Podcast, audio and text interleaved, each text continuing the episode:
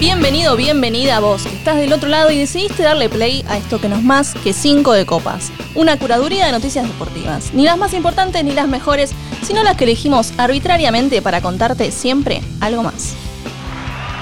Nuestra invitada, bajo esta cortina de aplausos del día de la fecha, es la amiga Cami Corti. Cami, ¿cómo estás? ¿Qué tal? ¿Cómo les va? Qué lindo estar acá. Bienvenida, muchas gracias por venir, muchas gracias por estar y por tomarte este tiempo Por para favor. reemplazar a Carlos, que en algún lugar del mundo está. Sí. Hoy vamos a tener eh, en esta edición de 5 de Copas, en este podcast, una, un nuevo capítulo, iba a decir una nueva edición para no repetir, un nuevo capítulo de Maidana de Viaje, Sí. que es esta especie Me de encanta. bitácora, palabra que le gusta mucho a él Sí. eh, usar, de, bueno, de las vivencias, ¿no? Sí. De Carlos en el viejo continente. me encanta porque uno se despierta, no abre Instagram. Yo subo Claro. una foto de mi perro en el sillón, no sé, comiendo algo y abro y está en la Y Torre es- y está él, claro. Yo- tomándose una sí. birra en un bar de sí, Londres. Es, es así, es, Es la vida de puede, algunos puede. y la vida de otros. Pero bueno, lo concreto es que sobre el cierre nos va a traer un nuevo capítulo de estos diarios de viaje donde nos va Sí. a contar cosas diferentes. No sé dónde está puntualmente en ¿Por este momento, andará? lo vamos a descubrir más sobre el cierre de este programa. Tenemos un rato largo por delante donde vamos a charlar de algunas de las cosas que han pasado a nivel deportivo, algunas de las que van a pasar Sí. eh, y, y en algún punto tratar de resumir algunas cuestiones que a nosotros nos divierten, como por ejemplo Sí. lo que pasó en el sub-20. Acá tenemos que hacer una especie de salvedad. Sí. En el momento que vos escuches este programa, porque obviamente se estrena los días miércoles, Argentina ya va a haber jugado Claro. contra Guatemala.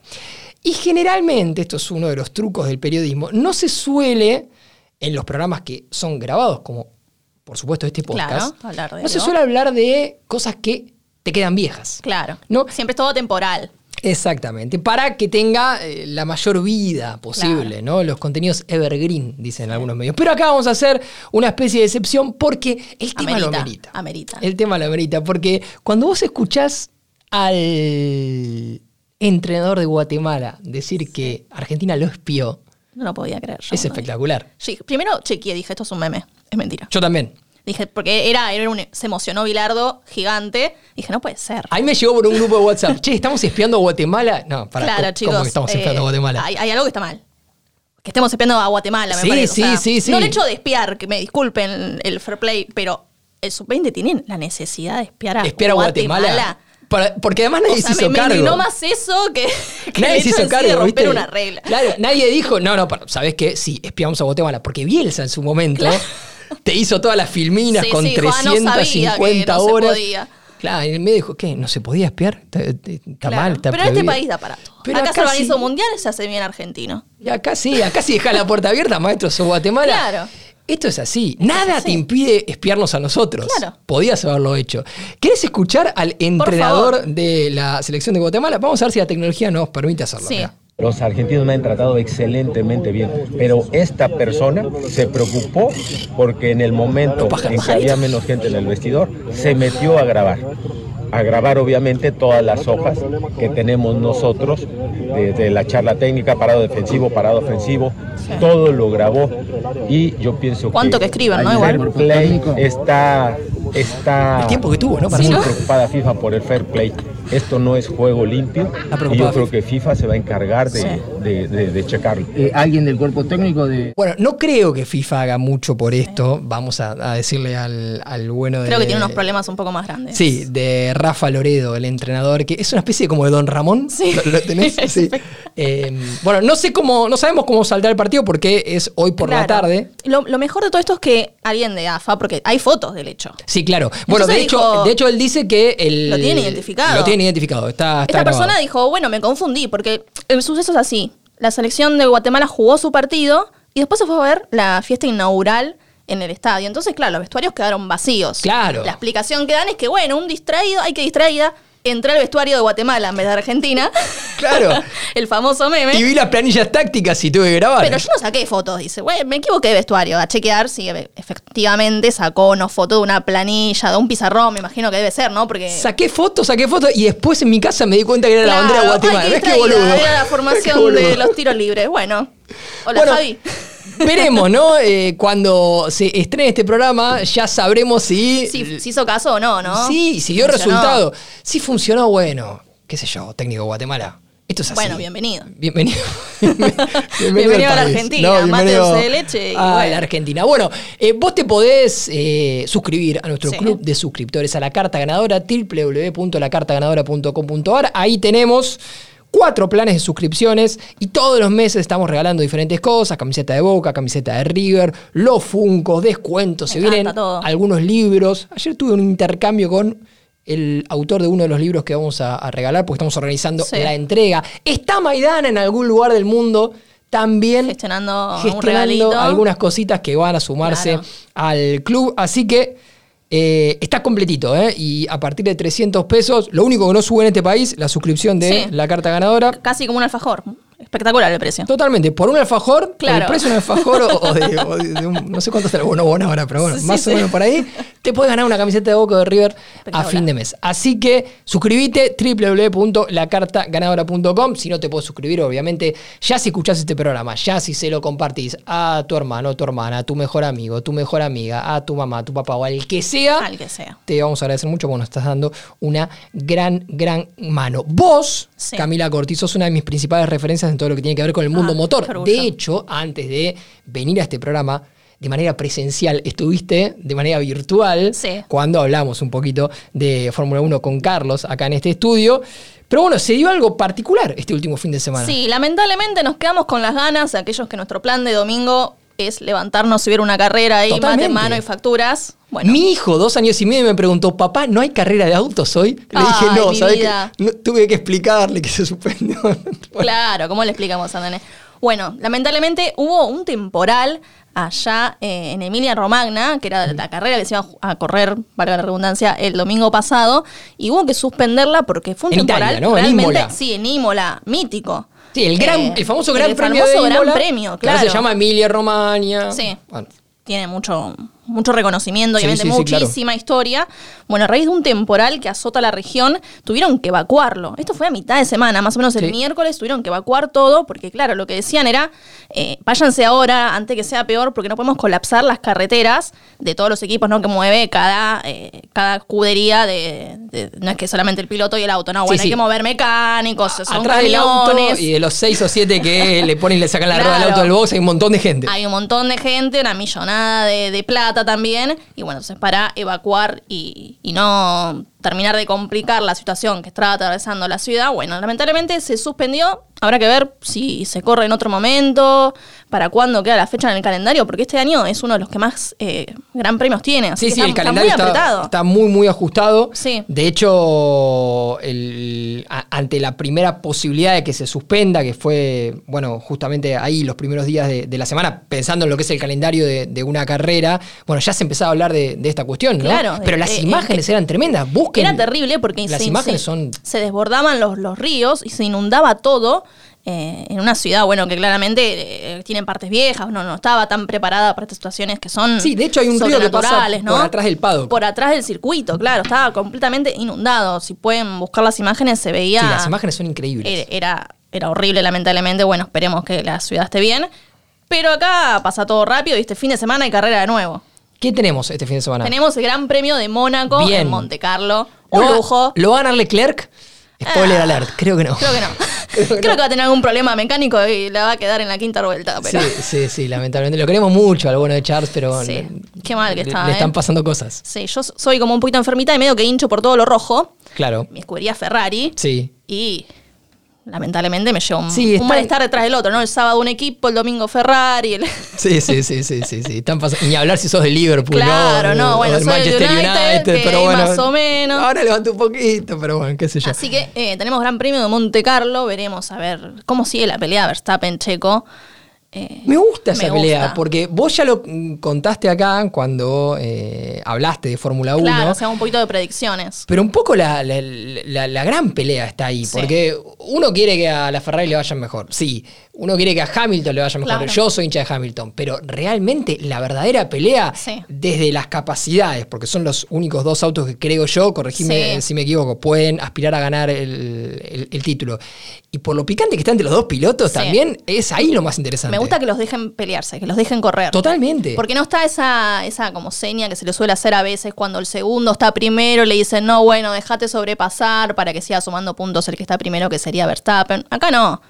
Sí, me Tienen parece los dos que- casi el mismo auto, al menos por ahora, el equipo los deja competir Sí, entre que ellos. Checo ya superó esa y ya instancia. se cansó, me que parece, ya de ser el número dos. Desde la temporada pasada, cuando se dio esa situación con Verstappen en la última carrera, me parece que Claro. se plantó y dijo, este soy yo y... y- Están, creo que a 14 puntos, o sea, a nada uno de otro.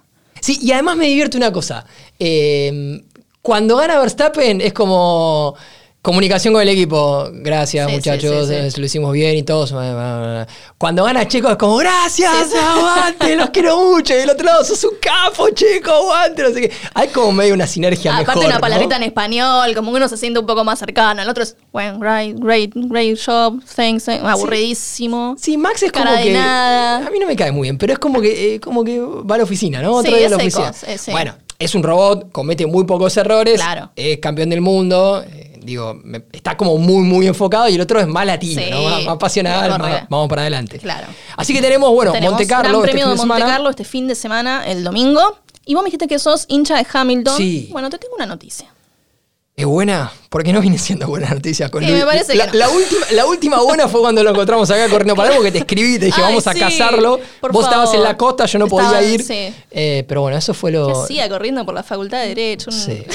Eso fue lo último bueno relacionado a Luis, porque la verdad que la temporada viene siendo floja. Viene siendo floja y se le termina el contrato a muchos, se les termina el contrato. Eh, y si bien la temporada es larga, recién arranca, ya se empiezan a... Porque acá en el, el automovilismo son peores que en el fútbol, son peores que las vedettes, son... Es un mundo muy particular. Sí, mueve mucho dinero. Mueve mucha plata, mucho ego. Y entre ellos se quieren robar. Bueno, tu piloto se le termina el contrato, mi equipo no va muy bien, me cansé de perder.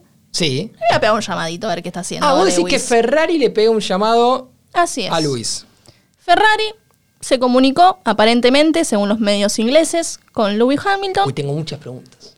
para preguntarle, che, ¿qué onda eh, la temporada que viene? ¿Tenés ahí el contrato sobre la mesa, quizás? Pero para, para, para. Porque para llevarte a Hamilton de Mercedes, tenés que pagarle muy bien a priori. Sí. El número que está circulando, decime vos si te cambiarías de equipo por esta cifra. 40 millones de euros. Por mucho menos también. Por muchísimo menos. no, la verdad que no recuerdo cuánto está ganando un Mercedes, pero eh, entiendo que a nivel económico Ferrari tiene la posibilidad de competirle. Sí. Pobre el bueno de Charlito leyendo los diarios, ¿no? Que se... Bueno, esa era la otra pregunta que, que- que te iba a ¿A hacer. dónde va? ¿El, el lugar sería el de Leclerc o el de Sainz? el de Leclerc. Porque la idea de Ferrari, Ferrari se cansó. Dijo, bueno, basta. ¿Hace cuánto que no gano nada? Queremos ganar. Quiero ganar algo, me traigo un campeón del mundo. Sí. Para hacer dupla con Carlos Sainz, con el número 2. Porque no voy a... 2-1 no puedo tener en un equipo. Y pero no le podrían decir a Leclerc, che, mirá, viene Hamilton. Nosotros te bancamos, no. pero pasás a ser el 2 y eventualmente pasarás a ser el 1 de nuevo. Pasa que me parece que retroceder para Totalmente. Leclerc no está tan bueno. Pero ojo, porque quizás hay algún trueque. Un enroque. Claro. Ca- cambio de uno. Viene Leclerc a Hamilton, te mando a Leclerc. Leclerc eh, hizo como sus infantiles, digamos, eh, en Mercedes. Bueno, tienen trato. Eh, habrá que ver si efectivamente se da esa vuelta o no, pero sí se sabe que se termina el contrato de, de Mercedes.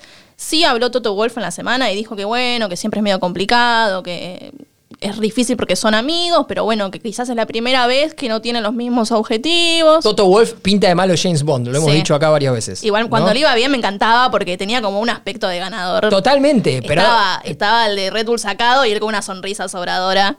tiene eso el, el bueno de Toto, que cuando le va bien parece un ganador Sí, total, un gentleman, un dandy, y cuando le va mal, Llora. realmente pinta de malo de James Sí. Bond, porque está enojado, es una de esas personas que ponen cara de enojado y vos decís, está enojado de verdad, Muy o sea, enojado. te va a cagar a trompadas.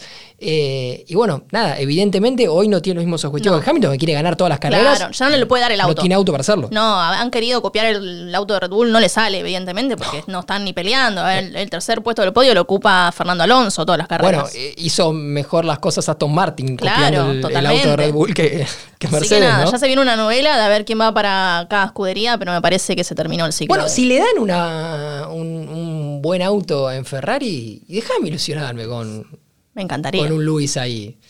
Lo veo ahí Yo, todo rojo. La historia de FT, la historia de Kimi Raikkonen, pero bueno, no lo sé. No lo sé, veremos, veremos. Veremos. cómo- Lo que sí vamos a ver este domingo, más allá del Gran Premio de Monte Carlo, es otra carrera muy interesante, especialmente para el público argentino. Sí. Porque va a pasar algo, y lo contamos en Gracias a Dios es lunes, el newsletter que semana a semana eh, reciben los suscriptores de la carta ganadora. Va a pasar algo que no pasa para un argentino hace muchísimo tiempo, Cami. Hace muchísimo tiempo eh, que un argentino no logra clasificar a las 500 millas de Indianapolis. Indan- se me complicó con la al- ciudad. al Indy 500, al claro, Indianapolis. al IndyCar quería decir y se me mezcló con la, con la ciudad, que es una carrera mítica. Creo que después de lo que es Fórmula 1, a nivel espectadores, es una de las más importantes. Bueno, de hecho, eh, se corre en el circuito de Indianápolis, que es el eh, complejo deportivo, el venue, como dicen Sí. algunos, con mayor capacidad del mundo. Mete 375 mil personas. Una locura. Ese circuito para una de las carreras más importantes de todo el calendario del Sí. mundo motor. Eh, es la carrera que se festeja con leche. ¿sí? La famosa carrera que se festeja con, en vez de champán con leche. Sí. Tiene muchas connotaciones particulares esto que vamos a contar, pero bueno, abramos un paréntesis acá eh, porque, eh, porque sí. Sí. es una carrera particular y estamos hablando de deporte en este caso. Estamos hablando de Te deporte y un hito argentino Totalmente. que el que lo logró es Agustín Canapino. Sí. Y es recién el cuarto argentino en lograr este hecho que hace 83 años Mucho no se tiempo. alcanzaba. Desde el 40. Te, te regalo la, la De- suma porque no, no son los números los míos, pero. Desde el 40 que, que no pasaba que un argentino clasificara. Sí, Esta es una carrera. Raúl Riganti fue el último en Exactamente. 1940. Eh, esta es una carrera bastante, bastante, bastante mítica. Sí, muy larga. 33 autos nada más, Sí. más de 3 horas Más de tres horas. de carrera Eh, en un óvalo. Sí. Y eso no es un dato menor porque los autos van a los pedos. Sí, lo- habló eh. Canapino en la semana y lo que decía que lo que más le costaba era que para ser veloz tenés que llegar al límite siempre Totalmente. en el auto. Y el li- el límite literalmente entre ir rápido y pegártela contra una de las paredes del óvalo es muy chiquitito. Totalmente. Entonces tienen que tener total todo el tiempo un control del auto, de la velocidad, de, de no pegársela contra las paredes. Es realmente durante tres horas, ¿no? Porque él acá venía de correr en el TC, que bueno, un ratito termina la carrera. Acá son tres horas a 370 kilómetros por hora manejando un, un misil. De hecho, Canapino eh, terminó 27. en el puesto 27, promediando. La, la clasificación consta de cuatro vueltas. Y hay que promediar una velocidad como para después poder, eh, contra lo que promediaron otros pilotos, evaluar en qué lugar de la grilla quedas. Bueno, Canapino, para que se den una idea, promedió una velocidad de 372 Una locura. kilómetros por hora. Es un montón. Y aún así hubo 26 autos más rápidos. Claro. O sea, Un imagínate delirio. el número uno a qué velocidad maneja. Un delirio total. Alex Palou, que es eh, el español que terminó en la pole position, que hizo eh, historia a dos bandas, porque por un lado se convirtió en el primer español en, Claro. en lograr esto, y por otro lado fue la velocidad media más alta de la, De historia, historia. de esta carrera. Fueron un poquito más de 376 kilómetros por hora durante cuatro vueltas. Una locura. Es un montonazo. Es un montón para una carrera muy interesante. Bueno, Canapino, de hecho, tuvo ahí un pequeño accidente. Sí, tuvo algunos problemas mecánicos. Tocó ahí contra una pared. Sí, sí, sí, sí. Pero bueno, le alcanzó igual para Totalmente. llegar a clasificar 27 de 33, que a ver, es un montón para un piloto que está haciendo su primera experiencia acá. ¿Cierto? Y que tiene un auto y una vestimenta todo muy conmemorativa de la Sí. selección. Pidió que vaya Messi a verlo, ya estaba como delirando, pero Sí, bueno, sí, no vean subimos fotos. a la Ve- ola vean Canapino. fotos de, del auto de Canapino, del casco, de bueno, de toda su indumentaria, porque está todo muy muchachos. Sí, ¿no? todo muy, celeste y blanco, Muy, muy dorado. celeste y blanco. Y, y Quieren bueno, que vaya alguien de la selección a verlos. Corre para el equipo Juncos Ollinger, Sí. que es eh, propiedad de, de un argentino. Canapino, obviamente, no solamente corre la Indy 500, sino que está corriendo la IndyCar Series. Claro. Eh, esta carrera, las 500 millas de Indianápolis, es la sexta fecha del campeonato. Canapino ha puntuado en, en las diferentes carreras. Está un poco lejos, ¿no? De- Es obvio que no va a ser campeón del mundo. Totalmente. Pero bueno, para hacer una primera experiencia, semana a semana hay, hace algún hito, sale alguien a felicitarlo, evidentemente. Tiene las armas, habrá que ver. Bueno, eh, tiene con- 33 años, Claro, todavía por ahí tiene un- un, par de y- años más. Va a correr contra algunos de los pilotos eh, históricos de esta categoría. Es una categoría particular porque acá han corrido muchos pilotos que conocimos después o conocimos antes en la Fórmula 1. Claro. Caso Takuma Sato, caso Emerson Fittipaldi, que Sí. es tuvo, tuvo alguna ahí eh, en. Es en de lo más similar al carrera. ser una monoplaza, ¿no? Eh, Exacto, Jacques Villeneuve también. Eh, así que es un- una carrera bastante interesante que tiene algunas particularidades, ¿sí? que vamos a repasar a continuación. Bueno, lo decíamos un poco la pasada. Sí. ¿sí? Es la única carrera del mundo, por lo menos a estos niveles, en la que no hay champán en el podio. Claro. Y se brinda con leche. Con leche. ¿De ¿Qué se debe? ¿A un Raro, sponsor? Raro, raro. Esto arrancó en 1936. Sí. había un piloto que se llamaba Luis Mayer que desde su casa, de chiquito, tenía la Sí. costumbre de tomar leche. Sí, como ¿sí? todo niño. Entonces, eh, cuando ganó por segunda vez esta carrera, es un piloto particular porque ganó en su debut y es el primero en haberla ganado tres veces. Pero cuando lo- la ganó por segunda vez, en vez de champán pidió un vaso de leche. Ah, No tiene leche para festejar y le dieron leche. Cuando la ganó por tercera vez, ya medio como cábala, volvió Claro, a pedir dijo, "Es leche. acá". Y le- en vez de leche le dieron un vaso de suero de leche, que es algo como bastante común de la zona. Es un- hiciste Un cara de asco. Es un asco, sí. No lo probé nunca, tampoco tomo leche. No suena muy... Pero no suena, ¿no? Bueno. Sí. Cuestión que el amigo Mayer agarró eh, la botella con dos dedos y con los otros tres que le quedaban de la mano Sí, hizo hizo como tres. el tres por Tercera los, carrera, los claro. tres títulos de tercera carrera. Y alguien de la industria mm, Claro. del lácteo en Estados Unidos. Lilian Tori Perezoso, dijo, acá hay una manera de hacer guita. Entonces empezaron a operar como para que de ahí en más Sí. esto se Aparte convirtiera en nada una mejor tradición. de que asocien tu producto a la suerte. Totalmente. Así que a partir de ahí, 1936, todos los años, con alguna excepción, siempre alguna excepción hay en, en todo esto, se entregan botellas de leche a los Sí. ganadores, una botella de leche. Hay 33 pilotos que corren. Sí. ¿Todos toman, ¿Cuántos la, litros? ¿Todos toman la misma leche? No. Tres semanas antes de la carrera, cada piloto, entre ellos Agustín Canapino, tiene que elegir el tipo de leche Ah. que va a tomar en caso de ganar. dice uno. Hay eh, leche entera, hay leche sin nata, hay leche con seminata Sí. y hay incluso la deslactosada Claro, para algún los que, intolerante lo- exacto, lo matás. los que no pueden tomar. Pero todos tienen que llenar como un formulario donde Claro. eh, especifican en caso Claro, no es una pavada que te No, dan no, un no. sachet y vos festejás. No, hay un laburo. acá hay un laburo. Acá hay un laburo, man, atrás. Porque ¿sabés qué? Además, hay un personaje. Sí. Hay un personaje en cuestión que es el que se encarga de todo esto. Porque vos decís, Claro. bueno, ¿qué onda? Vos ¿Van a que una- sos gerente de... ¿Van a una heladera y buscan eh, la, la leche? No, es un poco más complejo. Hay un personaje que se llama el Veteran Milkman. Espectacular. Tiene un nombre. y tiene un trabajo muy particular. eh, que es el de llevar y custodiar las 33 botellas de leche. Claro. Porque vos tenés que tener todas las posibilidades. Refrigerado, aparte porque tres horas de carrera. La leche llega escoltada por policía el mismo domingo al circuito. Ah, todo un circo. ¿Entendés? Sí.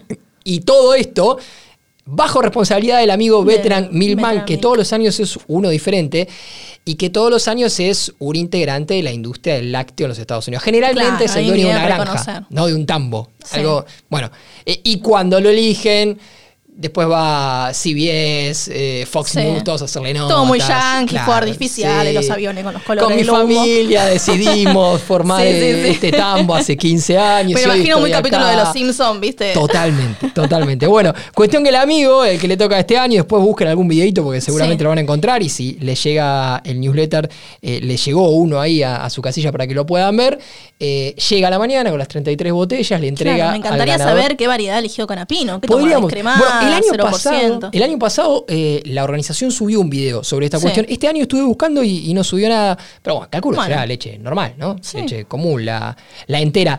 Eh, nombrábamos a Fittipaldi hace un rato. En el 93, el bueno de Emerson, que además de correr eh, rápido, era muy rápido para los negocios, Sí. tenía un par de empresas por afuera. Y una de esas empresas hacía jugo de naranja. Ah. Entonces, cuando ganó las 500 millas de Indianápolis y le pasaron la Claro, botella de "No, leche, dijo, querido". no, yo brindo con jugo de naranja. Y medio que lo cagaron a pedos. Así que, eh, Canapino, si nos estás escuchando, no hagas eso. No, Agarrá no, la no, botella. no, y A lo sumo, tirátela a la cabeza, como hizo Takuma Sato. Claro. En algún momento. Después con un mate, con alguna cosita.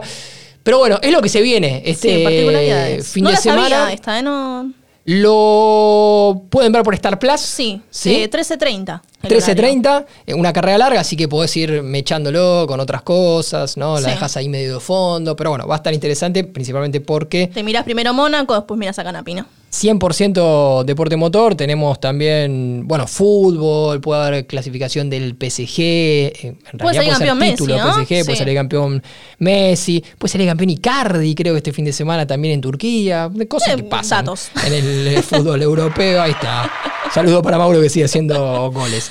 Eh, te nombramos argentinos, Sí. porque a los argentinos en línea general les va bien en el, en el fútbol europeo. Claro. Es como el semillero, te diría, de las grandes Pero- ligas. y- Pero la pregunta es, y yo te la hago a vos, amiga, ¿le va bien porque son los jugadores que van son buenos o le va Sí. bien por porque qué? Porque los clubes los prefieren. Porque son buenos. Porque son buenos, o sea, uno, uno tiende a pensar que a Messi le va bien porque es bueno, Claro. que a Lautaro Martínez le va bien porque es bueno, que a Tagliafico le va bien porque es bueno, y, y, bueno, el caso de, de todos. Bueno, hay algunos mexicanos que no lo ven de esta manera. Ah, ¿no? Habló un delantero de Chivas que se llama José. Juan Macías, Mm. que jugó un tiempito en el Getafe. Y, y- Sí. en- Y, no le fue. y- Pero él, ¿por qué lo quisieron los de Getafe? Bueno, algunos dicen que las lesiones no lo ayudaron Ah. y demás, pero en una charla en YouTube con Ramón Morales, medio subido a toda esta onda que hay ahora en Europa. Porque, Anti-Argentina. No, en Europa está muy movilizada toda la situación contra el racismo Sí. por la cuestión de Vinicius Sí. el último fin de semana. Si estás escuchando esto y no estás al tanto de la situación, bueno, jugó Real Madrid contra Valencia, Vinicius lo echaron en la última jugada, Valencia ganó el partido y Vinicius se fue, obviamente denunciando hechos racistas. Desde ese día Sí. en adelante, la cosa está muy, muy movilizada en España, comunicados de Real Madrid, comunicados de la Liga, comunicados de la Real Federación Española, hay un lío bárbaro. Es un tema porque a Vinicius no es la primera vez que le pasa. Eh, se ve lamentablemente fecha tras fecha. A Sí. él y a cualquier otro jugador hecho, afrodescendiente. Habló Javier Tebas, el presidente de, de la liga, y dijo que de las nueve denuncias que hay radicadas por discriminación, ocho Sí, son de Vinicius. Claro. Es decir, acá hay una cuestión que, que se Es repite algo personal. Y que está en, en algún punto bastante arriba de la mesa en el Sí. fútbol europeo. Bueno, el amigo Macías, un poco que Claro, mezcló recogió el todo, guante, dijo, bueno, ya que estoy, me sumo. mezcló todo y dijo que los mexicanos viven un poco de racismo en Europa también. Porque en relación a los argentinos, Sí. lo que hace un argentino en Europa, un mexicano lo tiene que hacer tres veces para que lo consideren. Raro. No sé para, para qué lado fue. Primero tiene que llegar un mexicano a Europa, que es un poquito más complicado. Es difícil, es difícil. Dijo, la neta, ¿viste? Sí, sí, sí. Si, si alguna vez viste la, El Chavo. la, la serie, o, el chavo, la serie de Luis Miguel. Sí, medio sí, que- sí, sí. eh, ¿entendés? Mi- ¿cómo se? Vamos a la realidad. Miki. Sí son racistas en Europa, ¿no?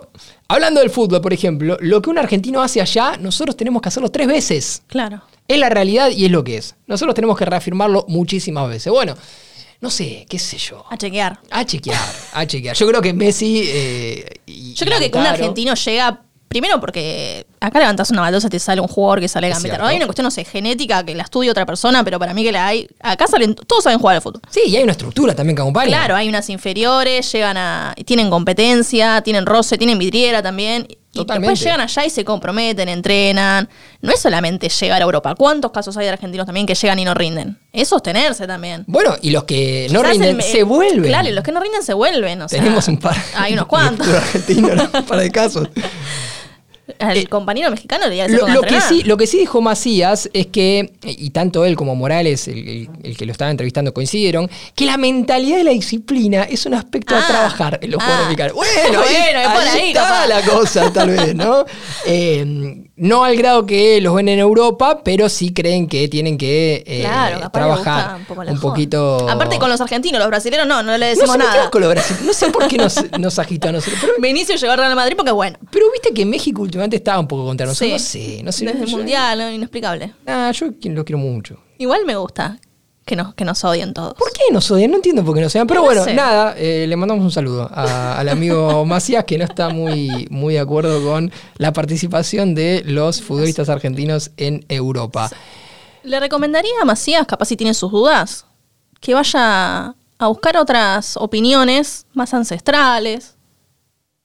No sé, me parece que ¿Te vas a meter con temas. me voy a meter con temas más, místicos. Esto- ¿Vos crees en astrología? Esto es lo que me gusta. Este es el mejor momento de este podcast cuando nos ponemos a hablar de brujería, eh, de, de la cosa más. La cosa sana. Espiritista. Me gusta que traigas este, esto arriba de la mesa. Vamos. Todo. Porque bueno, la cuestión es así. Hay un astrólogo, Sí. Giorgio Armas, que blanqueó en Eh, Twitter, no ya- le importa nada. Ya el nombre es espectacular. Giorgio. Giorgio Armas. Que blanqueó en Twitter con esas capturas que vos sabés que el del otro no se está enterando porque le sale la papa. Bueno, Pero para, para, ¿blanqueó qué? blanqueó lo siguiente: que Jorge Almirón le pide consejos. ¿Giorgio? ¿Técnico de boca? Sí. El técnico de Boca Pero- Juniors. Pero pregunto, eh, no soy un, un especialista en la cuestión, ¿no hay como una especie de secreto profesional? Y se ve que no. Porque publicó en Twitter capturas de sus Zooms con Jorgito Almirón. Y eh, explicó, pero se explayó, pero rotundamente, sobre todas las consultas que le hace el Ah, pero técnico un- de Boca. Que bueno, no deja nada total. librado al azar. eh, trabaja táctica, estrategia y bueno, y le pegamos un llamado de brujo a ver cómo están Pe- los astros. Pero un sin código. Sí, no sé cómo le habrá caído a su amigo Jorge, que dice que tiene una buena relación. También dijo que era amigo de Seba Bataglia, así que la ligura acá, vamos a ver cómo le empieza a ir. Bueno, está laburando en boca hace un tiempo. Sí, eh, hace un el tiempito. brujo quiere decir. Sí, sí, sí, sí, sí. Me parece que, bueno, capaz le falló un poco. Hay, hay que laburar, ¿no? En algunos momentos, un poquito más de disciplina, Tal- tal diría el vez es eso. mexicano. Tal vez es la, tal vez es la brujería. Capaz no era por ahí, Jorge, salí de ahí. Sí, sí, tal vez es eso. Pero me sorprende que lo haya Sí. blanqueado. Lo blanqueó totalmente. ¿Y qué dijo? Y dice, porque habló sobre varios temas. Primero, la bombonera tiene una maldición. No podés decir eso. Sí. Dice, nos hicieron daño a través de la magia negra para tumbarnos. Lo confirmo. Los brasileños y los colombianos son fuertes en estos temas de energía y en el campo de juego no pueden hacer nada, pero capaz en el vestuario hicieron hasta un sacrificio animal. ¿Qué sacrifica una cabra en el vestuario? Claro, capaz llevaban una gallina, no sé. Pero no se habrían dado cuenta. Bueno, capaz Alguien. el utilero también es un poco distraído, Claro, como, si como de la ves- sub-20. que- Claro, si vos ves que el otro está entrando una cabra al, al vestuario, una gallina, ¿no te das Sí. cuenta? Bueno, y propone Bueno, hacer una limpieza. Ahí me parece que está la, el truco. Ahí está ¿Y todo. quién te la hace la limpieza? Giovanni. Y yo y mi equipo. Yo y mi equipo. Y mi equipo. Una limpieza bloque por bloque a todos los jugadores, a todo el estadio, todo para sacarle esa maldición que tiene la bombonera con la Copa Libertadores. Qué bien, qué bien. Cómo, cómo la gente está haciendo guita, camina en todos lados, menos y nosotros. también se metió, capaz a nuestros amigos, va, su amigo ustedes que los auspician, de- con el tema del color de la camiseta. ¿no? no, te metas con el color de la camiseta. Claro. No te metas con el color de la camiseta. Se la metió. camiseta de Boca, una de las camisetas más lindas del fútbol argentino. Sí. Porque dijo, cuando estábamos con Seba, ya es amigo, Seba, Sí. utilizamos la amarilla por Júpiter. Que se ve que Júpiter, no sé, es No- amarillo. no y, el por- do- y el do- día domingo daba que había que usar amarilla. No por un acuerdo comercial. No, no. Por el, Las por tres tiras no tienen nada que ver, era Júpiter. Perfecto, ahí va. Y bueno, le funcionó. Pero para, ¿por qué amarillo por Júpiter? ¿Que Júpiter es amarillo? Y debe ser amarillo. Y el día domingo también da amarillo, dice. Raro. Entonces jugaron un domingo con Júpiter en alguna zona que daba que teníamos que usar la camiseta eh, amarilla con Bataglia para ganar a River. Y se ganó. Y se ganó. Se ganó, bien. Y ahora explica que contra Argentino Junior jugaron de celeste Sí. porque en este momento está rigiendo el color celeste. Por eso gana el Napoli, gana Anda- el City. Anda a chequearlo, ¿no? Yo te digo, me convenzo un poco. Ganó el Cristal en Perú y ganó Boca a Argentino Junior en la paternal con la camiseta celeste. Pero el puntero de fútbol argentino es River. Bueno, pero no importa. Y el que lo sigue cerca es San Lorenzo, no tiene nada que ver con el celeste. Eh, son raros los argumentos, pero está bien, está bien. Yo que- elijo creer, no sé. Sí, bueno, evidentemente acá hay un. Acá hay una búsqueda que va mucho más allá de eh, lo estrictamente deportivo. Yo creo que el amigo acá quiere eh, quedarse con, Sí. ahí con un negocio. Bueno, han existido brujos, que en paz descanse. Sí. El brujo Eh, Manuel. El brujo Manuel, muy cerca, Sí, ¿no? ¿Te acordás con el rosario? ¿No? La- las palabras Que y lo demás. hemos visto en varios equipos. Bueno, pero hay que ver. Yo ahí lo que me pregunto es si a Almirón le gusta que eh, el- se esté blanqueando esta Para mí no cuestión. le suma blanquearlo. Porque te da perdido un técnico que llama a un si brujo. sos, si sos el brujo, antes de subir las capturas y eh, las fotos del Zoom, ¿no le preguntás al Almirón, che, Jorge, ¿te jode que haga esto? La verdad, me, me muero por la próxima conferencia de prensa alguien que se anime a decirle. Es que sí, el, el- Jorge el- acá. La, la patria deportiva de, de Boca, alguien. Yo le voy a pegar un llamado, no Por sé, favor. A Radi, a Monroy, a alguno que. A ver, ¿con qué color pregunte. juegan eh, por la Copa Libertadores? Por los Astros. Bien, bueno, seguramente, Pero seguramente. a capaz hay que sumarse. Bueno, está rigiendo el celeste y vistamos no el celeste, ante la duda. Para adelante, ¿viste? Ahora hoy Argentina, bueno, en las próximas horas juega contra Guatemala y qué sé yo, mandale ahí una- algo No celeste. Una escarapela en la semana de si mayo. sumás eso al, al espionaje, vamos, vamos joya. Eh, por estos días también, más allá del sub-20 y todo lo que te estamos contando, se están definiendo los ascensos y los descensos en Inglaterra. ¿sí? Uf. Tenemos final de Champions en Sí. el horizonte cercano, Manchester City. Me parece que de algo relacionado a eso va a hablar nuestro amigo Carlos. Anda para en, allá. Sí, en sus diarios de viaje. Cuando termine este programa, o cerca del cierre de este programa, se viene una nueva edición de Maidana de Viaje, ¿eh? la bitácora de viaje de Carlos en algún lugar del mundo contándonos alguna cuestión en particular. Bueno, las redes sociales sirven para muchas cosas Sí.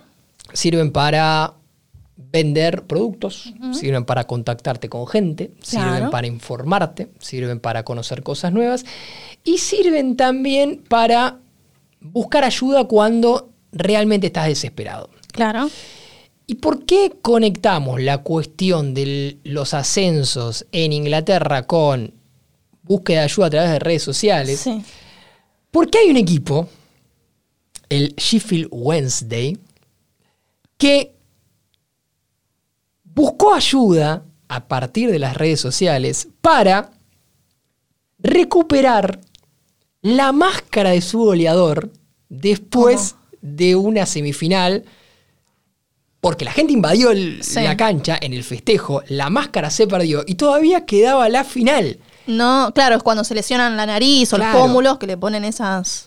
Y no llegaban a hacer una Claro, nueva no daban máscara. los tiempos. Porque las máscaras son, Son medidas, a ¿no? Es un medida, laburo. pasan por un laboratorio, es un laburo importante. La tiene que probar, la tiene que dar cómoda. Exactamente. Entonces, eh, de cara al partido contra el Barnsley, que es el partido que va a definir el ascenso, después de la remontada contra el Peterborough, el Sheffield Wednesday salió a pedir, por favor, favor, al devuelvan. que haya encontrado la máscara. Esto pasó, esto no es No joda. Pasó en Inglaterra. eh, al que, por favor. ¿Qué la pusieron en, Twitter? En Twitter, por favor, quieren encontrar. En la cuenta oficial. Claro, un montón. Imagínate si Defensa y Justicia No, no. hace eso. Acá en el market te la revientan. Totalmente. Bueno, con la foto de Sí. la máscara, por favor, alguien se encontraba la máscara, devuélvanla, porque no, no podemos. eh, claro, no puede jugar. No podemos llegar a armar otra para la final. Nos estamos jugando el ascenso y demás. Y ¿La ahí apareció, y ahí apareció un amigo que dijo, sí, sí, eh, la encontró mi papá, la tengo yo en casa, así que instrumentaron Qué la bajón el devolución. hombre dijo, "Uh, me traje un retrofeo, me queda para la historia. Bueno, tengo que devolver. bueno, pero el, el amigo, el, el goleador, eh, que se llama Lee Gregory, Sí. el, el hombre de la máscara en cuestión, como agradecimiento le mandó una camiseta Ah, firmada. bien, bien, Así portó. que, sí, buena onda. ¿Cuán- Fue- ¿Ya juegan la final? ¿Ya la jugaron? Juega la final contra el Barnsley. eh, por el ascenso, uno de los tantos ascensos. Sí, o sea, en, estas es semanas movida. están, están muy movidas la, la cuestión de las finales el 29 de mayo. Y bueno, Habrá que va, ver. va a poder jugar con la máscara finalmente Menos porque mal. las redes sociales Sirven, ¿vieron? No, no son todas para paviar. para algunas cosas sirven. Son Se pueden, se pueden conseguir cosas bastante buenas. complicadas para algunas cosas y para algunas otras cosas sirven. Momento escaloneta. Sí, me En- encanta. Sí, acá en 5 de copas, porque, porque creo que por estos días está en Argentina, Lisandro Martínez, Ah. si, si no me equivoco, está acá. ¿Y vos te acordás que cuando Lisandro llegó al Manchester United, medio que Sí, le pegaron todos. a los históricos no le gustó? Sí. Viste que hay, hay un grupito ahí de... de- Siempre, en, en todos lados, en Inglaterra, en todos los países, acá también pasa, que llega le uno nuevo y salen los, los históricos a... Bueno, a, a Lisandro, antes de conocerlo, eh, muchos de los históricos Sí. le pegaron simplemente por no ser tan alto, Sí, la típica. no tener la altura clásica que puede tener un defensor central. Claro. No sé cuánto los históricos del Manchester United habían. claro. No, o, habían visto a Lisandro Martínez. No sé cuántos partidos del Ajax. o Pero de había que pegarle porque Pero había que pegarle porque y- había que decir algo. Uno de los más emblemáticos, no en este caso del Manchester United, sino Sí. de la selección inglesa y, y de uno de los clásicos rivales del United, que es el Liverpool, es Jamie Carragher. Y Carragher Sí. lo destruyó Sí. a Lisandro. Y ahora, en un gesto que habla bien de él, más allá de que lo hemos puteado mucho, alguno de Jamie Carragher, le pidió disculpas públicas. Bueno, bien. ¿sí? Eh, dijo, vamos a citar, Y bien que sea público, porque viste, capaz le puede pedir Totalmente. disculpa por privado y después en los diarios nadie se entera. Le pasa a cualquier central que llega a la Premier League y mide menos de un metro ochenta. Automáticamente pensás que va a tener problemas, pero no los tuvo. Me gustaría disculparme con Lisandro Martínez porque para mí fue la sorpresa de la temporada. Claro, este hombre no había visto el Mundial. No le pido que mire la Liga Argentina porque, No. bueno, No. al Ajax tampoco lo vio. eh, No, no, no te pido que mires Defensa y Justicia contra el Banfield en el Tito Tomaguelo, pero sí, mínimamente 10 partidos del Ajax Claro, puedes haber visto claro. antes de, de analizar. Porque además, si sos Jamie Carragher, histórico de Liverpool, histórico de la selección inglesa, que seguramente te pagan siete cifras por opinar de fútbol en una cadena importante, mínimo informate. mínimo mirate cinco partidos del Ajax, mínimo. Porque además el técnico del Ajax es el que ahora es técnico Claro, del es el United. mismo. Entonces, para analizar al técnico, tenías que haber visto los partidos. Claro, algo lo conocía, Lisandro. Y también. bueno, en su momento había dicho que no era un mal jugador, Lisandro, Claro. pero que para jugar a ese nivel, con esa altura, eh, Suele pasar mucho que se desprecia por la altura. Y hoy en día ya los jugadores, a ver, es una herramienta más, pero tienen un millón de otras para. Sí, si tenés buena compensarlo. capacidad de Si tenés buena salto. técnica, si saltás bien. eh, los, los que son especialistas, nosotros no lo somos, pero los que son especialistas dicen que con capacidad de salto puede Claro. suplir algunas cosas. Tampoco es que Lisandro Martínez mide un metro veinticinco. Claro, tampoco es un enano. o sea, ¿no? Eh, es un jugador de 1,70 y pico, Sí.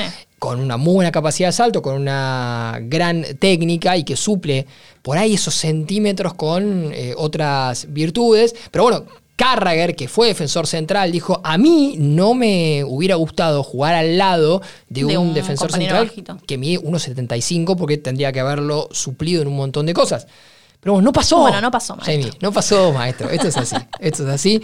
Eh, así que, bien. De- después se podrían disculpar todos los demás, ¿no? Sí, Eh, ¿no? Que, que lo estuvieron bardeando. Principalmente los del United. Porque lo- Varios. Lo, Varios, mataron. muchos bardearon también eh, a otros jugadores, apenas terminó el mundial, bueno, el caso de Ibrahimovic. Y, y la realidad es que los jugadores, como el amigo mexicano, no ganaron por casualidad, ganaron porque son buenos y hoy Bueno, en sus ligas siguen ganando títulos. Al que, al que le están pegando mucho últimamente es a Enzo Fernández. ¿Sí? ¿Por qué? Eh, por la, la el pobre Chelsea, que Enzo no puede hacer nada solo. Bueno, pero porque en, algún punto Enzo Fernández está arrastrado por la situación de, de Chelsea. Habló, no sé, Jamie Redknapp. Sí. eh, y dijo, en algún punto siento un poco de pena por, Claro. eh, por Enzo Fernández, por lo que le está pasando, porque los jugadores quieren que termine ya la temporada y Y- algunos, como es el caso de él, no están pudiendo mostrar las cosas buenas en, en este equipo. También es cierto que al bueno Enzo le va a jugar siempre en contra hasta que la rompa efectivamente en Chelsea lo que pagó Chelsea por él. Claro, porque llegó por una cifra muy alta. Es una mochila eso. Sí. Tenés que defenderlo. Sí. Quizás Enzo también, a, a ver, en un contrato alto difícil de rechazar, en su momento todos decíamos sí, que se vaya al Chelsea, pero capaz no habíamos analizado la realidad del club y lo que va a tener que afrontarse, ¿no? No, no es culpa Nadie de Enzo lo Fernández lo que ofrecen por él. Claro, a ver, si a vos te ofrecen una torta de plata y te compran, bueno, ahora si el club tiene otros 10 jugadores que no pudieron hacer nada, pasó de técnico, pasó de dirigente, bueno, Bueno, pero también es cierto que en algún punto cuando dicen, che, lo, lo esperaban que se haga el Salvador. este la rompe, este la rompe, este es ¿Hasta un guitarrista zarpado y se sube al escenario y, Sí. la banda no suena, medio que está complicado, Sí, es- le van a a caer al que dijeron que era zarpado. Acá pasa un poco lo mismo, pero bueno, eh, me gustaría Ahora que... llegó Pochettino, ¿no? Para dirigirlos. ahora llega Pochettino. Silencio. Estos aplausos son para el representante de Pochettino, que de alguna u otra manera logra siempre ubicarlo en un mejor equipo Tipazo debe ser. del que se un tipazo total, ¿no? Una capacidad de negociación absoluta. Pero bueno, Pochettino tiene una muy buena visión. eh, Bueno, en Tottenham le fue muy bien, quizás. sí, en Tottenham le fue bien, después, bueno, pasaron cosas, pero... eh, bueno, bueno, el PSG a nadie le va bien. Eh, No, en el PSG nadie le va bien, Podemos. eh, es cierto. Así que veremos. Ojalá que le vaya bien. Ojalá, Porque si le va bien, bien a él, Enzo. le va bien a Enzo, le va bien a... Creo que se quería llevar a alguno que otro más. Bueno, quería a Lautaro Martínez, ¿no? Quería... Sí, no me acuerdo si a McAllister, pero había como otro nombrecito. eh, se va a arregló al Liverpool. Liverpool, sí. Se va a Liverpool, me parece. eh, y, y alguno que otro más. A Dibu. A Dibu, quería también. Eh, así que veremos cómo sigue. Yo en este momento te voy a pedir eh, un favor, que es que estires un poquito, porque tengo que eh, moverme Hay que eh, encontrar, algunos ¿quiere que metros alcance algo? hasta mi mochila donde tengo el cargador del celular, porque en breve arranca Maidana de Viaje, que vos Sí. explicar en este momento qué es Maidana de Viaje para el que acaba de poner este podcast. Así es, porque Maidana se fue al viejo continente porque el que, pu- que puede, puede y nos manda audios desde alguna ciudad. Yo quiero reconocer que soy oyente de, de la posta, así que ya más o menos sé por dónde anduvo. Eh, también veo sus historias, me manda fotito, pero estoy muy ansiosa de saber porque he visto alguna que otra foto con camiseta, con jugadores, semana de Champions, semana de Premier, el City campeón. ¿Dónde anda Maidana? Nosotros tenemos que confesar que somos eh, del núcleo muy, muy cerrado, eh, que está dentro de mejores amigos de Claro. Maidana en Instagram. Entonces vemos algunas cosas que el resto no ve. Sí, y, lo que se pierde. y nada, ahí, ahí está la, la cosa sana.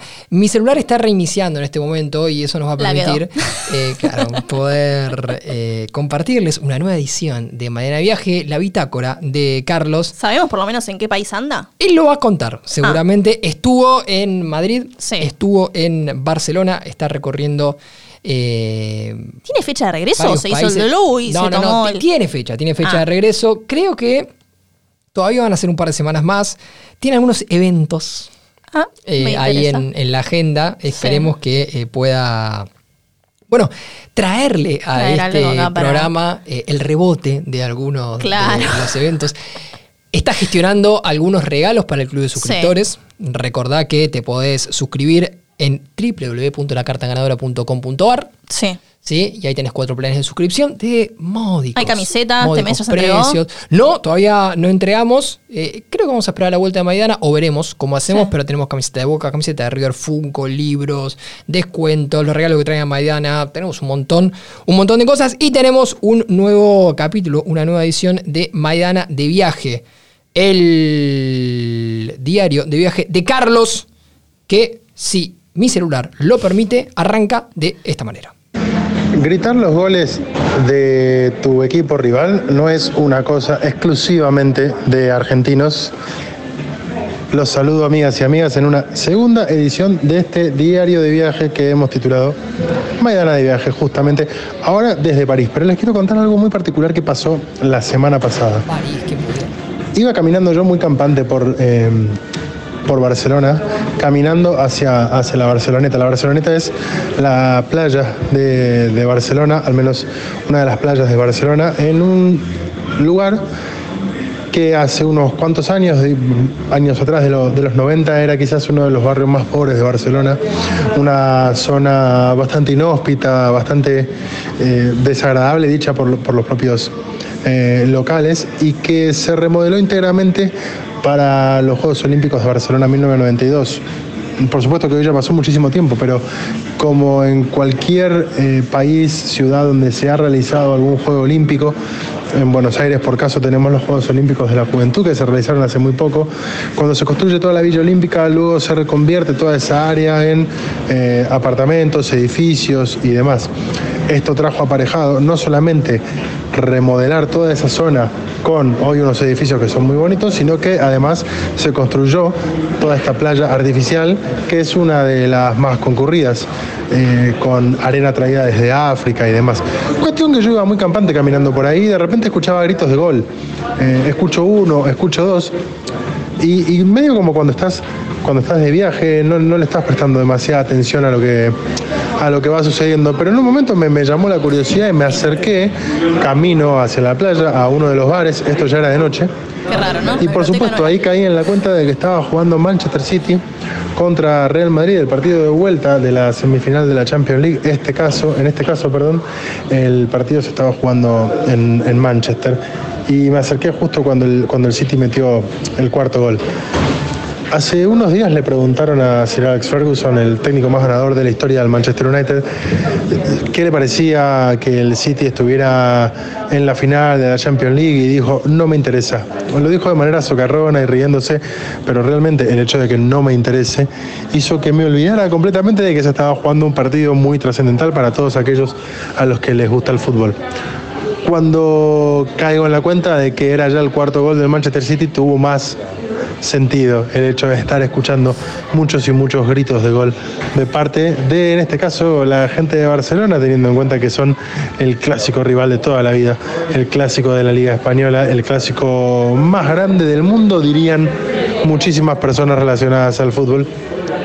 Y que me da el pie para contarles justamente la historia de, de lo que les quiero hablar, porque trae aparejado una consecuencia, un resultado deportivo, que es que el Manchester City va a estar jugando la final de la UEFA Champions League ante el Inter de Italia y ese punto de partida es justamente el que quiero tomar para charlar y contarles esta historia. El 10 de junio, falta muy poquito, se va a estar jugando en el Estadio Olímpico de Ataruk, esto es en Estambul, en Turquía, la final de la, de la Champions League.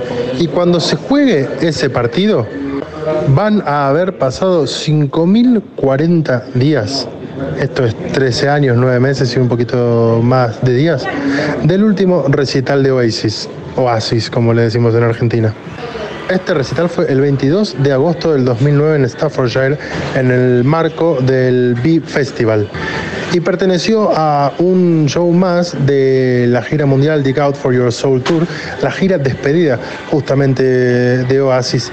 Tenían algunos shows más pendientes eh, en adelante, de hecho tenían uno el 30 de, de agosto de ese mismo año, sin embargo el 28 de agosto dos días antes de que se dé este, este show del 30, el manager de Oasis avisó que se cancelaban los shows que venían por delante y que efectivamente ese era el fin de la banda. Esa misma noche, Noel Gallagher emitió un comunicado en, sus, en, el sitio web explicando que era su salida formal de Oasis, el cierre de su periodo en Oasis como banda, justamente porque estaba cansado de trabajar con Liam, su hermano menor Hoy Noel Gallagher tiene 55 años, Liam Gallagher tiene 50 años. Ya han pasado, como bien decía, casi 14 años desde que Oasis se separó y ambos han continuado su carrera como solista. Pero ¿qué tiene que ver esto con la final de la UEFA Champions League que se va a estar jugando este 10 de junio, como les decía, en Turquía? Bueno, esta semana fue noticia. Ustedes sabrán, y si no saben les cuento, los hermanos Gallagher son muy fanáticos del Manchester City. Liam en particular es muy activo en redes sociales, principalmente en Twitter. Y un usuario le preguntó, ¿cómo hacemos nosotros, como hicimos durante el Mundial, promesas locas. Algunos prometieron teñirse el pelo, otros prometieron tatuarse, alguien habrá prometido dejar de fumar un eh, usuario de Twitter le preguntó a Liam Gallagher, bueno, si sale campeón finalmente el Manchester City de la UEFA Champions League, ¿reunirías a Oasis? I'm ready to go. Esa fue la respuesta de Liam Gallagher. Yo estoy listo. Lo cual empezó a disparar un montón de especulaciones y por supuesto además de que hay un montón de hinchas del, Manchester City, no son tantos, pero hay unos cuantos que están esperando, por supuesto, que el partido del 10 de junio ante el Inter sea finalmente la coronación del Manchester City en la Champions League. Ahora hay un montón de hinchas eventuales que van a estar esperando que Erling Haaland o Julián Álvarez o Gundogan o cualquiera de los jugadores del City meta un gol y el City pueda salir campeón para tener por primera vez en mucho tiempo la posibilidad concreta de que Oasis se vuelva a juntar como banda.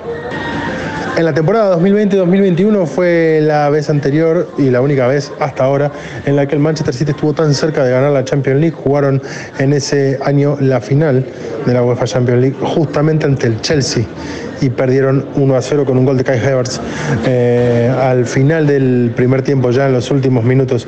Recordada la imagen por muchos argentinos de Kun en uno de sus últimos partidos, en el último partido del Manchester City, llorando. Luego de eso se iría al, al Barcelona, jugaría un puñado de partidos y bueno, llegaría esta afección en su corazón que lo hizo abandonar tempranamente el fútbol. Y es muy curioso porque también nos remite al entrenador del Manchester City, a Pep Guardiola. Pep Guardiola no gana la Champions League desde la temporada 2010-2011 con el Barcelona. La ganó dos veces, solamente con el Barcelona, justamente en la temporada 2009 y en esta en las que le hacía referencia, con otra particularidad que también es una curiosidad. Las dos finales se le ganó al Manchester United, justamente el archirrival del Manchester City. Y esto nos devuelve al principio de la anécdota. Habrá muchos hinchas del City y e hinchas de otros equipos y fanáticos de la música que quizás no les gusta el fútbol, que estarán esperando que gane el Manchester City para poder ver a Oasis en vivo nuevamente. Y seguramente, así como dos veces les tocó sufrir a Pep Guardiola, habrá muchos hinchas del Manchester United en las calles de Manchester, cerca de Old Trafford, prestos para gritar cualquier gol de Lautaro Martínez o cualquiera de sus compañeros del Inter de Milán. La semana que viene vamos a estar con alguna novedad más desde acá en este viaje, pero como siempre quiero saludarlos a todos y a todas, a Nacho, a Cami que está en el piso y me pone muy contento que ustedes la puedan escuchar también y a todos ustedes, a los oyentes, los y las oyentes de Cinco de Copas. Nos vemos dentro de muy poquito, en unos días. Pero mientras tanto nos seguimos escuchando en esta bitácora, en este diario de viaje, mientras seguimos de vacaciones. Hay por lo menos una mentira ahí que es que no nos vamos a ver dentro de poquito tiempo porque le queda un rato más de viaje todavía. Pero bueno, una nueva edición de Mañana de Viaje con una historia que yo quiero, por favor, que es que se convierta en realidad, que es la vuelta de Oasis. De hecho, algún medio, y un poco me, pego a lo que contaba Carlos, algún medio la última semana, en función de esto que estaba contando él, publicó en, Inglaterra que la fecha sería 2025 ah, para la reunión, la reunión real. Yo creo que lo que puede llegar a pasar es que si el City gana la Champions, va a haber ahí como medio un, show, sí, algo medio forzado pero que en algún momento se está planeando una vuelta para un poco más adelante porque la idea es poder ponerle un gap a, sus carreras solistas y, sí, eh, tener ahí algunas, algunos recitales a la Soda Stereo en su momento eh, y poder... Eh, Una gira de cierre. Sí, o, tocar en algunos lugares que sean muy representativos para, la banda, como New York Park o, lugares principalmente en, el Reino Unido. Aparte ya está. ¿Cuánto tiempo te vas a odiar? Basta de pelearse, es tu hermano, basta, basta, basta de pelearse. Bueno, hemos llegado al final con este nuevo mini capítulo de Mañana de Viaje desde París con una historia que tiene que ver con Oasis, que tiene que ver con la Champions League y seguramente el miércoles que viene vamos a tener un nuevo episodio de los diarios de viaje de nuestro amigo, que seguramente estará en algún otro lugar, que seguramente... Sí, veremos qué, novedad nos traen, qué biblioteca anda leyendo y se, instruye. Tal vez fue algún partido, eh, este fin de semana no sé si no le tocaba ir a, ah. algún partido, bueno, veremos, veremos qué, nos depara a nosotros el futuro también. Cami, muchísimas gracias. Por favor, un placer. Por haber venido, por estar, por compartir este rato con, conmigo, en este caso, con Carlos a la distancia, y la verdad que somos privilegiados de poder tenerte. No, por favor, un gusto. Yo los escucho siempre, eh, de verdad, desde proyectos anteriores y bueno, obviamente cuando arrancó Cinco de Copas, firma ahí. Los pongo, me pongo en casa a hacer cosas y los escucho ahí en el parlantito. Bien, aguante, aguante, Así me encanta. Muchas gracias por la compañía siempre. Gracias a vos, gracias a Posta, como siempre, que nos recibe, nos permite estar en este estudio que es realmente un lujo. Muchas gracias a Nacho Huarteche que edita este capítulo a la perfección. Y gracias a ustedes que están del otro lado y que miércoles a miércoles o en el momento de la semana que vos quieras nos escuchan, que nos bancan y eh, también alguno aporta en www.la carta ganadora del club de suscriptores, donde si no entraste podés entrar y te puedes suscribir a partir de los cuatro planes de suscripción que hay. El próximo miércoles otro capítulo de Cinco Copas, otro invitado u otra invitada ah, que al igual que Cami va a venir a pimponear un poco acá conmigo. Que tengan una buena semana, ¿sí? Para todos y para todos. Les mandamos de acá un gran, gran abrazo. Chau, chau, chau, chau, chau.